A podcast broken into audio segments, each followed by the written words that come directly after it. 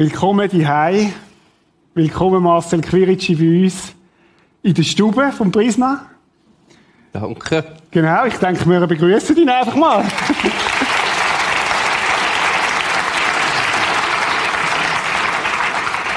Marcel, dies die wo du auf die Erde gekommen bist, wo du geboren bist, ist ja nicht ganz einfach gewesen. Mhm. Erzähl uns mal ein bisschen von deinen ersten Lebensjahren. Ja, ich bin am 8. Januar 1963 geboren. In Schönewert, im Kanton Solothurn. Übrigens bei der gleichen Hebamme und im gleichen Haus wie mein lieblicher Vater. Okay. Und, ähm, ja, ich bin dort gewesen, bis ich acht Monate alt war. Dann hat mein Vater herausgefunden, dass äh, die Mutter von einem anderen Mann ein Kind hat. Und äh, das war damals eine Schande und aufgrund von dem hat er meine Mutter weggeschickt. Und so bin ich dann schon mit acht Monaten zu meinen Großeltern gekommen und bin dort aufgewachsen, die ersten drei, dreieinhalb Lebensjahre. Magst du dich noch erinnern an irgendetwas, an die ersten drei Jahre, oder ist das einfach... Also ich mag mich noch sehr gut erinnern. Ich habe äh, Bilder, innerlich Bilder, die ich erlebt habe in dieser Familie, also bei den Großeltern dann vor allem. Ähm, ja, und vor allem mag ich mich noch erinnern, wo äh, die Adoptiveltern, ich bin ja dann mit dreieinhalbjährig, weil es bei den Großeltern auch nicht mehr gegangen ist, ausgeschrieben worden, zur Adoption, freigegeben worden. Was heisst das ausgeschrieben? Also wie muss man sich das... ja, damals hat es noch, ich weiß auch nicht, hat es einfach per Zeitung, äh, ist das, ist das ein Inserat?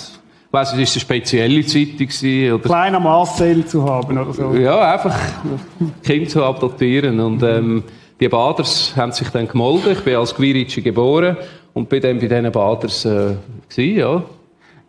Magst du dich erinnern an die erste Begegnung mit diesen Leuten? Diesen neuen... An die mag ich mich sehr gut erinnern. Und zwar eben bin ich etwa dreieinhalbjährig gewesen, wo die das erste Mal mich sind anschauen.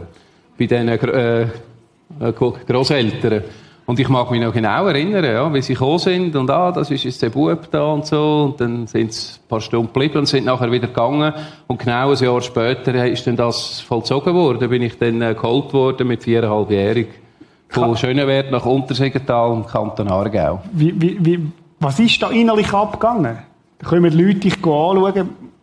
Kannst du das noch nachvollziehen? Also am Anfang habe ich noch nicht gross gemerkt, um was, das, um was es geht. Aber als ich dann natürlich definitiv geholt worden bin, äh, habe ich relativ stark auf Rebellion gestellt. Ja, ich habe gefunden, was, was sind ihr für ich? Ihr habt doch mir gar nichts zu sagen, das sind ja nicht meine Eltern. Und habe halt einfach angefangen rebellieren und ungehorsam sein, ihnen gegenüber. Obwohl sie es ja eigentlich sehr gut gemeint haben mit mir. Also mit drei bist du zu, deinen, zu deinen Adoptiveltern, viereinhalb, viereinhalb ja. zu den Adoptiveltern gekommen. Mhm. Und du hast gesagt Rebellion. Wie hat sich die Rebellion geäußert? Wie hat sich das gezeigt? Also Rebellion im Sinne von Ungehorsam, im Sinne von Seich machen halt, ja, sehr früh schon von Seich machen, klauen und, und Auto, wenn äh, das Auto gestanden ist, äh, mit einem Zigarettenpäckchen drin, habe ich das geknackt, oder? Und habe Zigaretten rausgenommen und so weiter. Wie alt bist du denn da Ja, gerade so im Kindergartenalter, fünfjährig. Also. Okay, das Auto knackt als, als Fünfjähriger. Ja, also einfach, wenn es offen, wenn ich beim Vorbeilaufen gesehen habe, äh, es, ist, mhm. es liegen Zigaretten drin und der Knopf ist oben, keine Ahnung warum, ich bin einfach, ich habe, ich habe die, das Kriminelle schon in mir drin gehabt. Ich habe einfach geklaut, was ich, was ich können und ich habe mir alles genommen. Und dann geraucht, geschlotet? Ja, genau. Ich hatte einen Kollegen, der äh, ein paar Jahre älter war, und er hat relativ reiche Eltern gehabt für damalige Zeit und die haben neben uns gewohnt und da sind stangenweise Zigaretten rumgelegen und Geld, also Tausende Nötchen, die sind einfach rumgelegen. Die haben wirklich, und wir haben uns alle bedient. Und Stellen, Stellen ist nicht einmal, äh, gewesen, dass wir nichts bekommen hätten daheim, sondern einfach die, die, die Abenteuerlust und der Kick, äh, Kick. zu verwünscht werden oder nicht und, und, und, ja. Wie haben denn die Adoptiveltern reagiert auf das? Ja, die haben natürlich lange nichts gemerkt. Ich kann das relativ lang sehr gut können vertuschen und sie haben dann haben schon gesagt, ja, du schmeckst nach Rauch und dann habe ich gesagt, ja, wir sind dort und dort gewesen. Eben, der Kollege, der, die Eltern rauchen ja. Das, mhm. ja. Mhm. Und dem manchmal haben sie mich halt dann auch verwünscht und dann hat es eine Strafe gegeben, aber ich habe gleich immer weitergemacht. Schulzeit, also Kindergartenzeit, nachher ist die Schulzeit gekommen. Wie hast du die erlebt? Ja, die Schulzeit war für mich relativ schwer gewesen, weil ich einfach gespürt habe, ähm, dass ich, dass ich blockiert bin. Also meine Gedanken sind eigentlich immer in meinem Daheim gewesen. Und das, das, das, der ständige Kampf. Also was meinst du mit bei deinem Zuhause? Bei meinem Daheim, bei meinen Großeltern. Ich habe wenig können akzeptieren, dass ich jetzt an einem neuen Ort bin und das, das ist ein ständig, das hat mich beschäftigt, oder? Mhm. Und, und äh, ich sehe das heute in dieser Arbeit, die wir machen mit Kindern viel, dass sie sich nicht können konzentrieren können. Sie haben Konzentrationsstörungen, weil sie einfach kein Fundament, keine Basis mehr haben. Mhm. Der ist wieder Boden unter den Füßen weggezogen worden und durch das wirst du lernen. Also ich bin lernbehindert gewesen. Ich hab, meine Mutter ist mit mir bis am Morgen um drei Uhr angeguckt und hat einmal eins gelernt. Die einfachsten Sachen, die die anderen einfach können. Da bin ich brutal am Büffel gewesen, um das eigentlich hineinbiegen, weil ich es einfach nicht können speichern. Oder? Du gemerkt hast, es ist irgendwie wie noch anders da, wo die beschäftigt. Genau. Das andere ist einfach viel stärker gewesen. Ich bin nicht frei gewesen, um, um das zu lernen, was jetzt eigentlich wichtig und gut wäre. Ja. Was hat das gemacht bei dir? Ja, das hätte ich natürlich ein bisschen Abseits gestellt, weil du hast ja gemerkt, alle anderen sind besser und schneller und gescheiter und stärker und weiss nicht was. Stärker vielleicht nicht unbedingt, das war ein bisschen meine Begabung. Aber... Wie hat sich die ausgewirkt? Ja, am Anfang bin ich natürlich an mich schon noch drunter gekommen, aber mit der Zeit habe ich einfach gemerkt, ich, ich bin auch jemand, in dem, dass ich halt ähm, andere Begabungen habe und äh, wenn halt die Grösseren auf mich losgekommen sind, am Anfang habe ich noch aufs Dach bekommen und, und mit der Zeit hat es sich dann gekehrt. Ich habe mhm. zwei, drei Jahre ältere locker können, mhm. ja. Aber ja, es hat ja doch etwas gemacht bei dir, oder? Du bist immer am Schluss gewesen, am Schwanz. Was ja. macht das in einer Psyche von einem Kind? Ja, das tut einfach den Minderwert, den ich vielleicht sowieso schon hatte, noch ein bisschen verstärken. Also ich, ich, ich habe mich immer minderwertig gefühlt. Ich habe immer das Gefühl gehabt, wenn ich, vor allem wenn du in der Schule gehockt bist, am, am Aufgaben machen, wenn der Lehrer gesagt hat, wenn er das fertig hat, könnt ihr heim. Dann hat es denen gehabt, die sind nach zehn Minuten aufgestanden und rausgelaufen, oder? Und ich bin fast durchgedreht. Dann habe ich den Nächsten, den Nächsten, ich habe auch noch die gesehen, die aufstehen und können gehen, und ich bin wie blockiert gewesen, um, um meine Aufgabe lösen. Und bin am Schluss habe ich noch eine halbe Stunde länger bleiben, als alle anderen, um überhaupt irgendetwas aufs Papier zu bringen, oder? Das hat vermutlich eh nicht gestimmt dann. Ja, hab sowieso. ja. Nein, das ist schon. Hm. Wie ist es weitergegangen? Teenagerjahre? Ja, die Schulzeit war halt eben so, gewesen, dass ich dann, äh, glaube in der dritten, vierten Klasse bin ich äh, in die Hilfsschule gekommen und dort hat es ja dann nur diejenigen gehabt wie ich, die sowieso ein bisschen, ja, äh, Probleme hatten mit Lernen und so weiter. Und das war äh, eigentlich eine potenzierte Saugruppe von, von Schülern. Also ich hätte, ich hätte nie so eine Klasse unterrichten, wie wir sind. Mhm. Es ist also schlimm, da sind Scheren durch die Luft geflogen und, und Landkarten abgerissen und einfach alles, was verboten ist. Da habe ich aber Vögel mit in die Schule genommen, zum Flügel an während dem Unterricht. Und dann ist der Lehrer nur noch damit beschäftigt, die Vögel äh, raus, rauszubringen. Und wir haben in dieser Zeit wieder können chillen, oder? Wo hast du die Vögel hergehabt? Gefangen. ja, wir haben, wir haben einen Entenweiher daheim und ein Gartenhäuschen und dort hat es so ein Falltürchen gehabt, da habe ich mit dem Sternchen oben am Höckli angebunden und da sind auch hunderte von Spatzen in das Häuschen Futter fressen. Und wenn ich sehe, jetzt ist ein rechter Schwarm drin, habe ich ein Fädel gezogen, das Türchen runter. Da sind die Spatzen alle dort drinnen gefangen gewesen, da habe ich nur das Fischernetz vorne anheben, da schieben auf, da sind alle sind alle, haben gemeint, sie können raus, da habe ich sie im Netz gehabt und habe dann ein paar Hampflen in den Sack genommen, mit in die Schule. Aber du bist ja in sich auch ein gefangen gewesen. Also ja. bist ja nicht, nicht, du hast gemerkt, irgendwie, ich bin nicht daheim, ein bisschen, ein bisschen ein Vogel zwar, wo, wo irgendwo in der Freiheit ist und gleich nicht frei.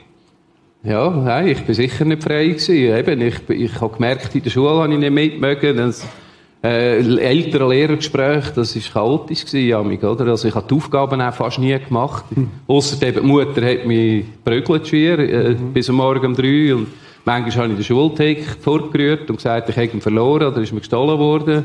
Einfach, ich hatte alle Ausreden, gehabt, nur nicht zum müssen lernen und, und auch eine grosse Not dahin. Ja, genau. Ich kann einfach, ich kann nicht mitmachen. Es sind alle besser gewesen und, und ja.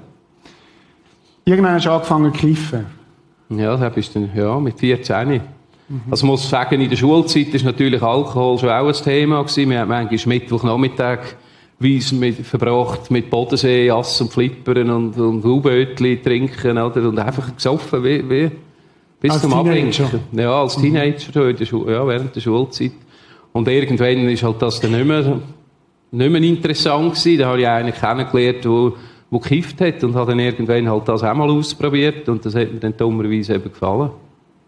Und dann bin ich natürlich in diese Szenen reingekommen, also und dann hast du eben gemerkt, am Anfang Kiffen und, und Alkohol miteinander hat sich nicht mögen vertragen. Dann hast, hast, müssen, hast du müssen erbrechen, oder?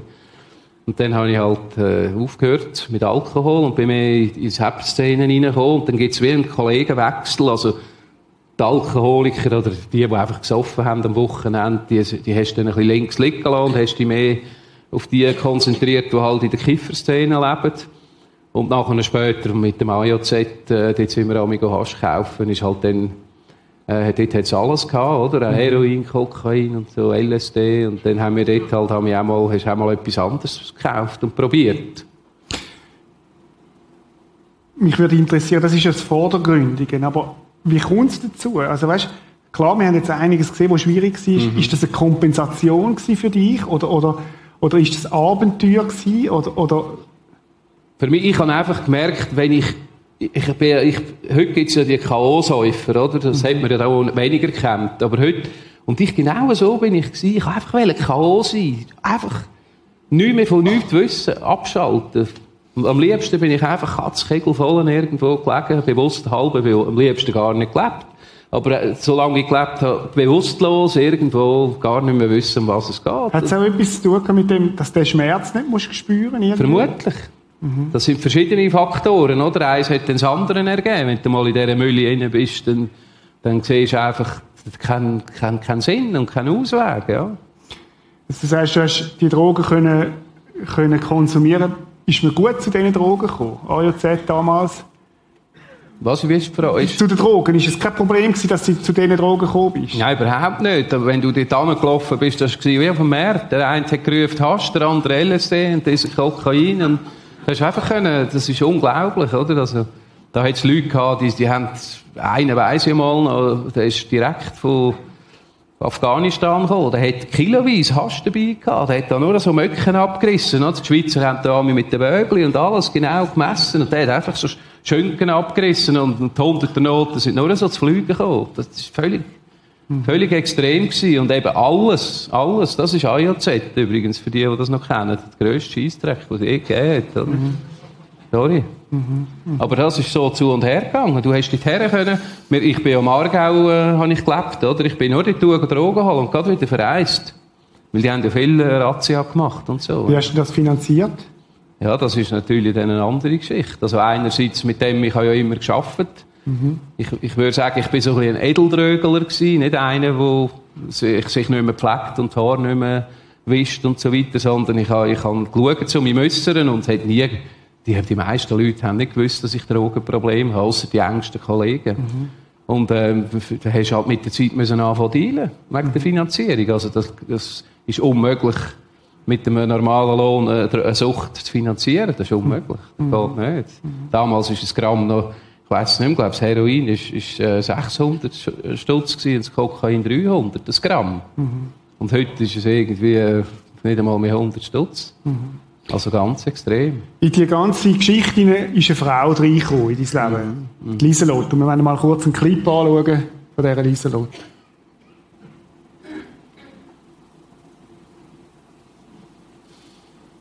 Lieselot. Hey, Hoi, Lieselot. So, schön. In Untersiegenthal trifft Marcel die damalige Haushälterin Lieselot. Sie hilft der Familie Bader, als die Adoptivmutter an Unterleibskrebs erkrankt. Lieselott pflegt nicht nur die schwerkranke Frau, sie kümmert sich auch um die beiden Männer. Was sie mir erzählt hat, sie haben genau einen Adoptivsohn, der drögeln. Dann habe ich gedacht, Hilfe. Ich habe noch, noch, gar nie in meinem Leben mit so Leuten zu tun gehabt. Wirklich nichts. Gedrögelt so oder eben wirklich keine Ahnung gehabt. Und dann ist der Marcel gekommen und das war ganz flotter Bursch. Ja. Und so freundlich und mir Danke gesagt fürs Essen, das Zimmer aufgelegt, Danke fürs Bett. Und ich, hä, was? Ah, die wollen so lieb sein. Und auf der anderen Seite dann nachher, ja, gesehen, einfach, ja, so, was das für eine Katastrophe ist, oder? Wenn man so lebt. Ich bin ja da. Lieselot, ähm, ist in dein Leben hineingekommen. Deine, deine äh, Stiefmutter oder Adoptivmutter hat äh, Unterleibskrebs mhm. gehabt. Was, was hat die Frau für eine Rolle gespielt in deinem Leben damals? Also die Frau ist, ist in unsere Familie hineingekommen über die Spitex, oder? Ähm, die Idee war, dass sie meine Mutter pflegt während dem Sterben, weil sie ist unheilbar krank war. Und sie hat uns die Wäsche gemacht, sie hat für uns gekocht und sie hat einfach und sie hat vor allem das Evangelium in unsere Familie nie gebracht. Das Was sprich, heisst das, das Evangelium? Sprich, sie hat angefangen, mir zu erzählen, weisst Marcel, Jesus könnte dir helfen, von den Drogen wegzukommen. Sie hat ja gesehen, wie es mir damals gegangen ist und so weiter. Und ich habe dann am Anfang habe ich das noch belächelt, oder? gefunden, ja, du und dein Jesus, oder? So. Sie sieht auch noch brav aus, oder? Ja, genau. War sehr brav und, und so, so ein bisschen bünzli Und das hat mich halt überhaupt nicht angesprochen. und obwohl ich aber, aber was mich natürlich extrem berührt hat, ist ihre Liebe und ihre Hingabe. Oder? Also, sie hat wirklich, sie hat uns dient. Die, das, also, da, da könnte man nur lernen davon. Mhm. Sie hat einfach unser Zeug gemacht und sogar in der Freizeit ist sie nachher die Wäsche machen und, und auch nachher dann, wo die Mutter gestorben ist, ist sie immer noch gekommen und hat wirklich alles daran gesetzt, dass wir zum Glauben kommen an den Gott, wo, wo uns könnte helfen, oder? Mein Vater ist natürlich auch so ein ein schwieriger Fall gewesen, oder? Der ist ohne, ohne Frau ist der völlig aufgeschmissen gewesen. Der hat nicht einmal können Einzahlungen machen ohne, mhm. weil das hat immer sie gemacht, oder? Und ich sowieso keine Ahnung von Tuten und Blasen, oder? Ja, mal von Saugen, von, von Rauchen schon. und die Lieselotte, hat irgendetwas in dir ausgelöst. Du gemerkt hast, sie ist zwar eher eine Biedere aus ja, deiner Sicht, ja. aber, aber sie hat irgendwie etwas, hat sie, was du nicht hast. Genau, ich habe gemerkt, die hat etwas. Und das hat mich auch fasziniert. Wir haben auch viel diskutiert miteinander, oder? Und sie hat mir erzählt von der Bibel und da und schau dort und Gott hin und her und Jesus. Und, und äh, sie hat immer wieder probiert, mich mitzunehmen, so eine Bibelstunde. Und irgendwann habe ich halt gefunden, ja komm, gehst halt mal schauen, dann ist sie vielleicht ruhig, dann ist sie zufrieden nachher. Und bin dann mitgegangen und dann ist das auch so eine Kille gewesen, wie er da, in, in Bruck. Mhm. Und bin dann dorthin und der Pfarrer, der da war, der war früher bei den Hells Angels übrigens und ist dann zum Glauben gekommen, hat Theologie studiert mhm. und hat nachher eine Kirche geführt. Und der hat mir natürlich schon Eindruck gemacht, hat mir dann erzählt, wenn er das erlebt hat und so. Und äh, schlussendlich sind wir miteinander abgeknündelt und ich habe mein Leben Gott übergeben und, und habe äh, gemerkt, ja, jetzt ist irgendetwas ja, jetzt ist etwas passiert. Ich habe ein bisschen Freude bekommen und so. Was heisst, dein Leben Gott übergeben? Was hast du da gemacht? Ich bin am Boden runtergeknündelt und, und habe äh, Gott um Vergebung gebeten. Mhm. Für meine Sünde und Schuld. Und ich habe ja gemerkt, was ich lebe, ist nur Scheissdreck. Also, wirklich mhm. nur Schrott. Ich habe, ich habe kaum etwas Gutes da in meinem Leben voran. Nur, nur äh, einfach meine Sucht und meine, äh, meine Hobbys gepflegt, oder? Saufen und rauchen und, und rumhuren, oder? Und, und das habe ich wirklich können Gott anlegen und, und, und bin, habe nachher wie gemerkt, äh, dass ich einen Frieden bekommen habe. Und ich bin dann an dem Abend äh, heimgegangen und am nächsten Tag ist dann das Lisi gekommen und hat natürlich nur mega Freude gehabt und hat mir Schock gebracht und einen Blumen draus. und hat gesagt, gell Marcel, jetzt kommst du heim, jeden Mittwoch in die Bibelstunde. Und ich, hey, was, Bibel, das bin ich ja gewesen, das lange nicht. Irgendwie, ich habe dann nicht, oder, von Nachfolge und so weiter, keine Ahnung. Ich bin einfach einmal gewesen und das lange. Jetzt habe ich mich bekehrt.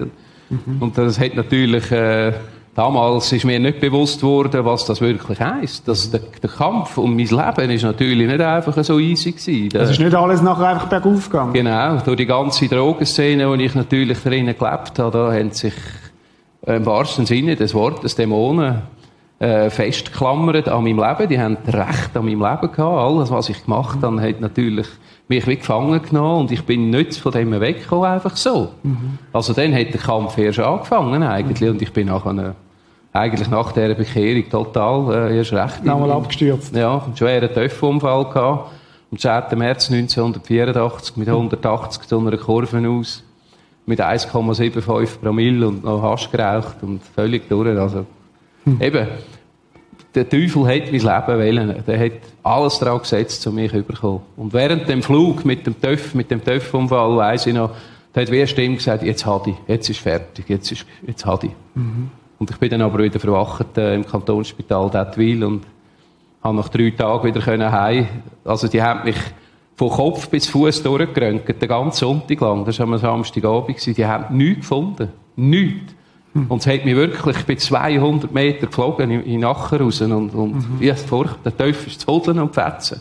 Mhm. Und ich habe nur das Stretch, Stretch Jeans und Wildlederschüle. Den Helm nur so schnell, habe ich nur eine Probefahrt machen, oder?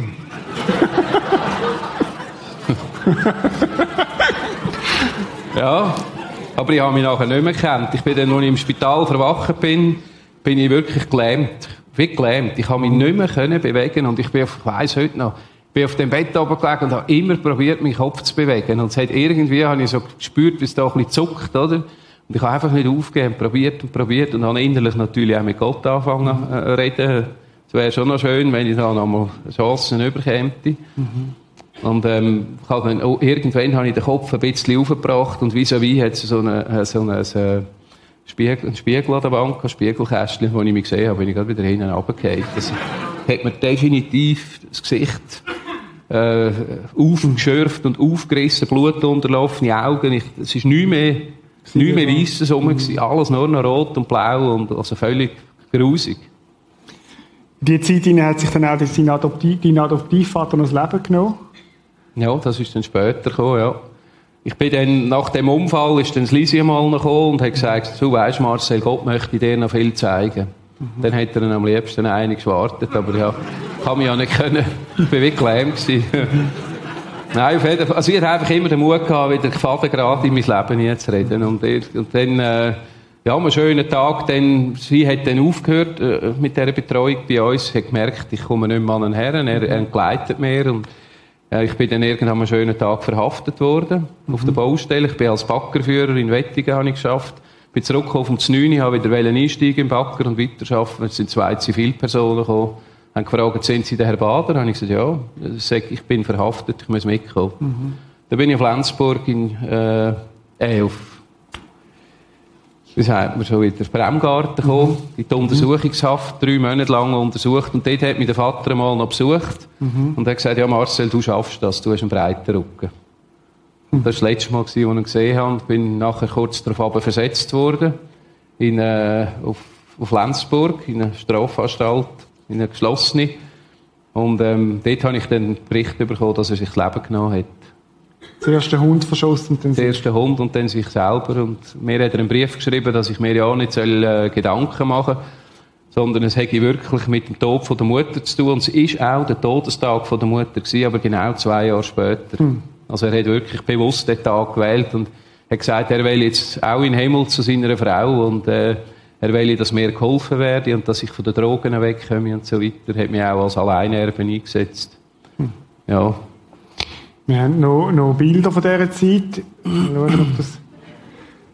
Da ist noch ein flotter Schlitten. Mhm. Hast du den geklaut oder hat der dir gehört? das war sogar ein Kollege, dem, ich den TÜV zusammengelegt habe. Okay. Aber ich hatte genau den gleichen. Gehabt. Äh, das war ein 6,6 Liter Pontiac Trans M. Wir waren so ein bisschen Ami-Fan und ja, das hat so ein bisschen dazugehört halt, in dieser Szene. Genau, Wir hatten einfach den Plausch in einem Auto. So hast du ausgesehen? Ja, ab und zu äh, Durwellen. du bist ja dann im Gefängnis gewesen und irgendwann in dem Gefängnis bist du zum Coiffeur. Genau. Vermutlich, äh, ja genau, mit also, dieser Frisur. Ja. Nein, nein, äh, nein, es ist so gewesen, ich bin äh, in Lenzburg, wo ich im Strafvollzug war, hat es dort noch einmal einen Zwischenfall gegeben und ähm, sie haben mich dann wieder verhaftet im Strafvollzug und bin dann hat es eine riesige Sache gegeben. Also im Strafvollzug haben sie dich nochmal verhaftet? Jawohl, ja. Okay. Genau, in Lenzburg. Mhm. Und zwar haben sie gemeint, ich sage dort der Drogenboss, weil ich einfach, durch das, dass der Vater sich das Leben genommen hat, habe ich ja Geld geerbt mhm. und habe mir das an mich reinschmuggeln lassen, rechte Beträge, und habe dann einfach meine Drogensucht finanziert, im Strafvollzug. Und dann äh, haben sie eben einen Besuch verwünscht mit viel Geld und dann äh, ist, ist das alles wieder aufgerollt worden und so bin ich wieder äh, in die Untersuchungshaft gekommen, einfach um, mega mühsam. Und dann äh, hat das mit dem Justizdepartement natürlich wieder ein Problem gegeben. Dann habe ich denen einmal können sagen, eigentlich hätte ich niemals müssen in eine halboffene Strafe, also in eine geschlossene Strafanstalt, sondern wenn du das erste Mal in die Kiste kommst, hast du das Recht in eine halboffene Strafanstalt. Mhm. Das habe ich dem so gesagt. Dann hat er gesagt, ja, da können ja nichts. Ich habe das unterschrieben im vorzeitigen Strafvollzug und und ich könnte das sowieso vergessen. Eine halboffene Strafanstalten, die haben bis zweijährige Wartelisten für Insassen, die sich gerne würden versetzen lassen. Genau. Und das ist dann so gewesen, ja. Und dann habe ich wirklich auch nochmal zu Gott geschrauen und gesagt, Gott, wenn es dich wirklich gibt, dann bringst du mir zu dieser Drogenhölle aus, da in, in Lenzburg. Mhm. Und sonst äh, nehme ich mir auch das Leben. Und ich habe dann wirklich äh, Tabletten reingeschmuggelt, eine 100er Packung Vesparax mit der Absicht, mir das Leben zu nehmen. Mhm. Und es ist, es ist bin am Abend äh, in Zelle zurückgekommen vom Arbeiten, also ich inner, intern in mhm. Strafvollzug habe ich als Schreiner in einer Schreinerei geschafft. Als ich zurückgekommen bin, ist ein Brief auf dem Tisch gelegen, 14 Tage später, und dort hat es geheißen, dass ich versetzt werde in eine halboffene Strafanstalt. Und das war für mich das erste Wunder. Mhm. Und der, mein Hintergedanke war natürlich nur, gewesen, abzuhauen. Oder? Ich wollte nur in eine offene Strafanstalt, dass ich ab Mhm. Und dann äh, bin ich dann versetzt worden, tatsächlich, nach Isweiler Moos. Und bin dort zum Gefängniscoiffeur, ja. Und dort habe ich dann, äh, ist einer nebendran, sind zwei Coiffeuse gewesen, die geschnitten, Haar geschnitten haben. Das war die Motivation zum Gehen, oder? Ja, genau, wieder einmal eine Frau zu sehen. nach zwei Jahren Knast. Und auf jeden Fall ist dann der nebendran gehockt und hat mich immer so beobachtet im Spiegel und ich habe gedacht, was ist das für einen und so, was will der von mir? Schlussendlich hat er mich eingeladen zu sich auf die Zelle und so für so einen Kaffee und dann hat er mir angefangen zu erzählen, weisst, ich habe mich da bekehrt. Mhm. Und dann schaue ich ihn so an und sage, ja was, du auch? dann er, ja was, du auch, du auch. Dann sage ich, ja, ich habe da vor zwei Jahren, habe ich auch mal, oder, das Wort bekehren, oder, da ist mir irgendwie im Ohr gelegen, vom Lisi her noch. Auf jeden Fall ist mir dann bewusst worden, das habe ich auch mal gemacht. Und, und dann hat er seine Geschichte erzählt. Und der ist auch mega krass aus den Drogen aus. Und seine Frau auch. Die hat sogar noch ein behindertes Kind aus der Drogenszene. Auf jeden Fall sind wir, äh, bin ich an dem Abend wieder auf meine Zelle zurück und habe wirklich von der Gideons eine Bibel zuunterst im Kasten gehabt, alles andere oben drauf natürlich. Habe die vorgerübelt, graben und habe in dieser Nacht angefangen, Bibel zu lesen. Und das ist das, ist das Größte, was das grösste Erlebnis hm. bis zum heutigen Tag. Was hast du dort erlebt? Das kannst du nicht beschreiben. Das äh, Überführung. Mhm. Und zwar in einem Ausmaß, wenn, wenn, du, wenn dir Gott wie in einem Film alles nochmal zeigt hm.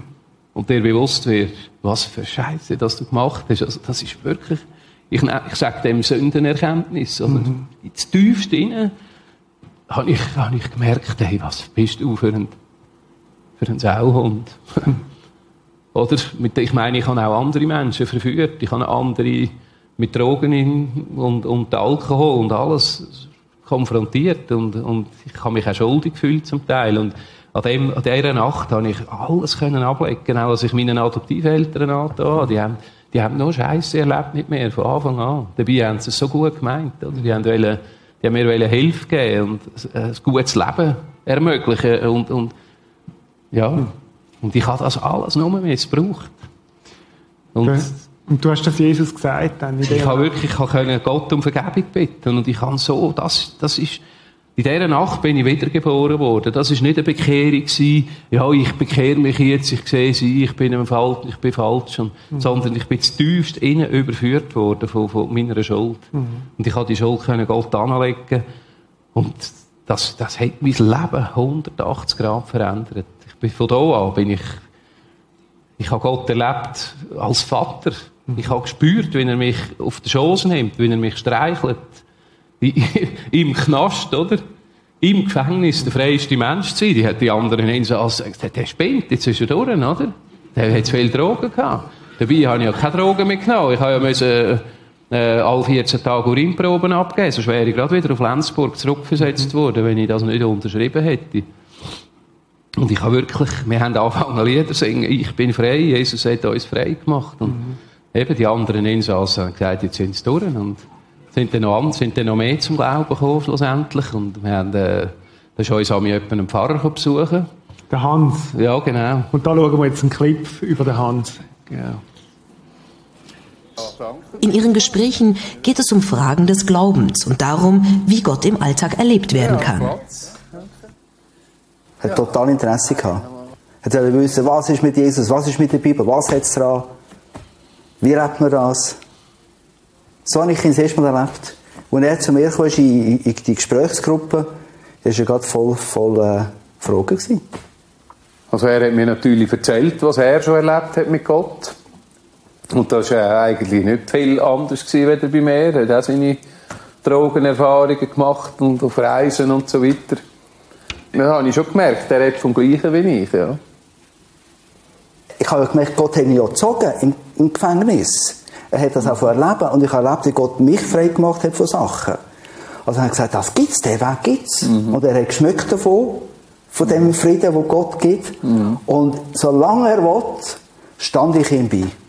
Ich habe nicht lange studiert. Ich, einfach, ich gehe einfach mit ihm. Mhm. Und ich helfe ihm, bis er Fuß gefasst hat im Leben und die Erfüllung zu einem Lebensstil wird. Mhm. Es ist ihm so gut gegangen. Er ist einer von den, von den Leuten, die innen war. Er hat drogenfrei gelebt. Er hat Freude gehabt. Er ist zuverlässig. Mustergefangen, er ist haben mir gesagt. Der Mustergefangene. Genau, Mustergefangene. Das ist kein Witz. ja, das glaube ich sofort. ja.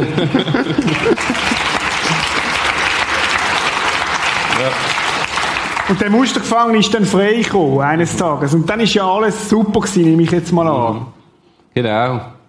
Solange ich im Gefängnis war, war alles gut gewesen, weil das Gefängnis hat mir einen Schutz gegeben. Das war meine Familie gewesen, quasi. Und, ähm, als ich rausgekommen bin, am ersten Abend, bin ich äh, auf Baden und habe einen Kollegen dort getroffen. Und da sind wir zusammen eins ziehen im Restaurant. Auf Stange, die zweite, die dritte die vierte und irgendwann sind wir in Spreitenbach bei den Gogo Girls wieder verwacht und weiss, total abgestürzt. Am ersten Tag, am ersten Abend. Gefängnis alles gut rausgekommen ja, und völlig genau. abgestürzt.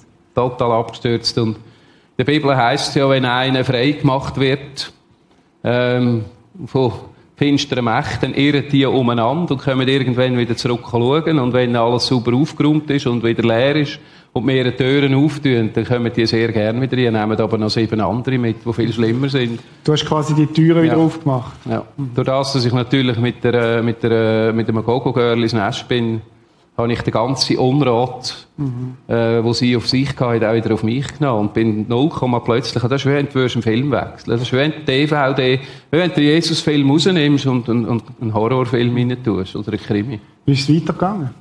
Ja, ich bin nachher habe ich die schlimmste Zeit erlebt von meinem Leben. Also bis dorthin äh, habe ich, kannst sagen, zehn Jahre Drogen konsumiert, auf Soft, mhm. äh, geschnupft und geraucht und gegessen, aber nie gespritzt. Und da habe ich sogar angefangen, Heroin zu spritzen. Also das war die schlimmste Zeit gewesen. Drei Monate lang totalen Absturz. Aber nichts mehr gewusst von Gott. Nichts mehr, nichts mehr. Es war mhm. alles weg. Gewesen. Aber der Hans hat dich nicht losgelassen. der Hans, das ist Gott sei Dank sehr ein, ein, ein ein Hartnäckiger gewesen, der ist einfach immer wieder gekommen, der ist manchmal läuten und ich bin stockverladen daheim und habe gesehen, da unten und habe nicht aufgetan. Mhm. Und manchmal habe ich aufgetan, wenn es einigermaßen gegangen ist und er hat einfach nicht aufgegeben. Er hat gesagt, Marcel, du musst in eine christliche Drogentherapie, komm, ich, ich komme mit. Komm doch wenigstens mal schauen. Und ich immer, nein, nein, ich komme nicht mehr, ich will nicht mehr wissen, lass mich in Ruhe. Und, mhm. und irgendwann habe ich einfach Ja gesagt. Und dann bin ich mit. Bist du hin, in das Haus? Dann sind wir in die Villa Acacia, in Zielschlacht. Das war eine Drogenreha, früher eine christliche, genau. Bin ich dorthin, Stock verladen. Und als ich den ersten Fuß dort hineinsetze, bin ich gerade wieder daheim gewesen. Effektiv. Ich, kann, ich, ich bin von einem Moment auf den anderen nüchtern gewesen, obwohl ich auch stockverladen war. Und ich habe das ganze Wochenende weder eine Zigarette, noch, noch, noch Alkohol, noch Heroin oder irgendetwas. Ich habe alles im Auto gehabt. Das ganze Auto voll mit Drogen. Und ich bin nicht einmal aus, aus dem Haus raus irgendetwas geholt. Bis wo und konnte schlafen. Mhm. Ich bin wirklich wieder daheim gewesen. Das ist, das ist ein, ein Wunder. Und nachher habe ich mich entschieden, ich mache die Therapie. Ja. Mhm. Bin dann am, Sonntagabend wieder heimgefahren den Hans abladen und nachher auf Aarau. Ich hatte einen Wohnungsschlüssel, den ich abgeben musste, komme dort in die Wohnung hier Morgen. Weil sie haben die so ein Kilo Heroin auf dem Tisch und sagen, oh, ist gut, bist du da, komm. Wenn wir gerade äh, probieren, mhm. nach einer Strecke abpacken, verkaufen, oder? Und ich habe gesagt, hey, wir haben dir verrecken mit dem hohen Scheissdreck. Ich mhm. bin fertig, ich, ich, ich gehe zurück zu Jesus. Habe den Schlüssel auf den Tisch gelegt und das war das letzte Mal in meinem Leben, als ich Drogen gesehen habe. Heute bist du frei. Heute bin ich frei, schon 30 Jahre. 30 Jahre, genau. ja, wow. Halleluja. Gott.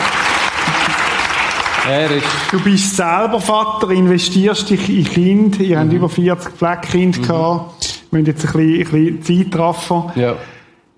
Ich habe einen Bibeltext mitgebracht, wo ich gerne möchte, dass du etwas dazu sagst. Das ist noch ein anderes Bild, geschwind durch. Mhm. Seht doch, wie groß die Liebe ist, die der Vater uns schenkt, denn wir dürfen uns nicht nur seine Kinder nennen, sondern wir sind es wirklich. Mhm. Marcel, was bedeutet dir der Text oder was willst du dazu sagen? Ich kann nur sagen, Vaterliebe von Gott zu mir oder zu uns, die ist so unendlich groß. Egal, ich bin so manchmal abgestürzt. Ich habe so viel Scheiße gemacht in meinem Leben, auch als Christ, auch heute noch. Es gibt auch heute etwa mal wieder einen Nebentausen-Tramper und ich darf einfach immer wieder erleben, dass ich zurückkommen zum Vater. Ich bin, ich bleibe sein Sohn. Egal, was ich gemacht habe. Ich darf immer wieder kommen und das ist für mich so etwas tiefgreifendes. Und das musst du einfach erlebt haben. Das kann es nicht erklären. Das ist, das ist, ich erlebe es und, und dass ich kann sagen, ich bin sein Kind. Oder? Also ich, ich bin es wirklich. Oder? Es gibt ja dass die Kinder, die probieren immer wieder aus, was mag es jetzt noch leiden, bis der Vater ausrastet, bis er verrückt wird. Oder? So bin ich mir manchmal vorgekommen. Ich habe so manchmal probiert, bei Gott liebt er mich wirklich hat er mich wirklich gern, auch jetzt noch. Mhm. Oder? Und so komme ich mir manchmal vor, wie so ein kleiner Trotzgrind, wo, wo ja. Mhm. Und heute darf ich aber, heute weiss ich, ich muss es eigentlich nicht mehr probieren. Ich weiss, er liebt mich von ganzem Herzen. Ich darf der sein, wo ich bin. Er hat mich so geschaffen. Du hast auch eine neue Identität bekommen, oder? Ich habe eine neue Identität bekommen, das ist mhm. so, ja. Und eine Autorität vor allem. Mhm. mhm. auf Schlangen und Skorpione zu treten. Da unten, mhm. da sind sie, und nicht auf Meer oben. Mhm. Sie sind da unten. Ich darf auf ihnen stehen, nicht sie auf Meer. Ein genau. zweiter Vers, wo vielleicht ins Gleiche hineingeht. Wenn wir untreu sind, bleibt er treu, mhm. denn er kann sich selbst nicht verleugnen. Das ist ja ein bisschen deine Geschichte auch. Genau. Einfach die Treue, dass, dass, auch wenn ich wieder meine, ich habe nicht andere Götter angebetet in dem Sinn, aber, aber ich kann halt immer, bin immer wieder äh, von der Versuchung äh, nicht können widerstehen, immer wieder über, wie soll ich sagen, schwach geworden. Mhm. Im Fleisch, oder? Wie würdest du denn den Vater beschreiben? Wenn, wenn, wenn du vorhin von dem Vater gehabt, du hast mhm. lang Schwieriges gehabt, wo du nicht den Vater mhm. erlebt hast und jetzt erlebst du den Vater im Himmel. Wie beschreiben ihn mal? Ja, das beschreibst du einfach man sagt ja so das Meer von der Gnade, oder? Ich kann dort drinnen schwimmen. Soweit ich überhaupt nur kann und kommen und mag. Und auch mit dem Motor, oder? Es ist egal mit was. Du kannst so weit gehen und, schwimmen und machen. Du kommst irgendwie gar nie ans Ende. Also, es, es, es, ist so riesig. Mhm. Es ist so, so weit, dass deine Treue ist so weit wie die Wolken gehen. Und deine Liebe und seine Gnade so tief und so breit. Und also, es ist, es ist für mich nicht, ausschöpfbar. Du hast vorhin gesagt, du gammst auch heute noch manchmal neben raus, wie wir alle vermutlich. Was hilft dir dann, wieder zurückzukommen? Oder wie machst du das? Ja, das geht sehr schnell. Mhm. Also, sobald ich einen, einen Scheiß gemacht habe, dann geht es meistens zwei Minuten und ich, und ich, und ich tue schon wieder Buß. Ich, ich gehe her und sage, Gott, ich vergib mir. Ich, kann, ich bin meiner Lust erlegen. Mhm. Zum Beispiel. Oder, oder ja. Es ist bei mir oftmals einfach Zucht oder Zuchtstruktur. Mhm. Die, die, nimmt, die hat Gott nicht einfach aus meinem Leben rausgenommen. Er hat mich frei gemacht. Er hat mich absolut frei gemacht. Aber meinen Willen hat er mir nicht genommen. Mhm. Und ich kann mich jeden Tag für oder gegen äh, die Sünde entscheiden. Oder? Also die Versuchung ist ja immer da. Du kannst her, wo du willst. Oder? Und ähm, ich muss lernen, mit dieser Schwäche zu leben mit der, und mich fürs Gute entscheiden. Das Böse probiert immer, mich zurückzuholen, aber das Gute, mhm. das, ist, das muss ich mich entscheiden. Jawohl, Gott, ich will mit dir laufen und ich will mich dir unterordnen und ich will dir gehorsam sein. Und er ist der Fels, die Treue, wo du ja. jederzeit kannst, ja. kannst zurück. Ja. Marcel, ich habe noch einen letzten Text. Ah, mal schauen. Nein, der ist jetzt weg. Aber mir, nochmal so, wenn jetzt Menschen da sind, die wo es vielleicht auf einer anderen Ebene so gegangen ist wie dir, wo sagen, hey, ich bin zwar frei äußerlich, aber innerlich nicht, oder, Oder andere, die vielleicht sagen, hey, ich, ich fühle mich auch so als ein Versager. Was, was sagst du denen? Was, was ratest du denen? Das ist ganz einfach. Du gehst her, knünzelst runter.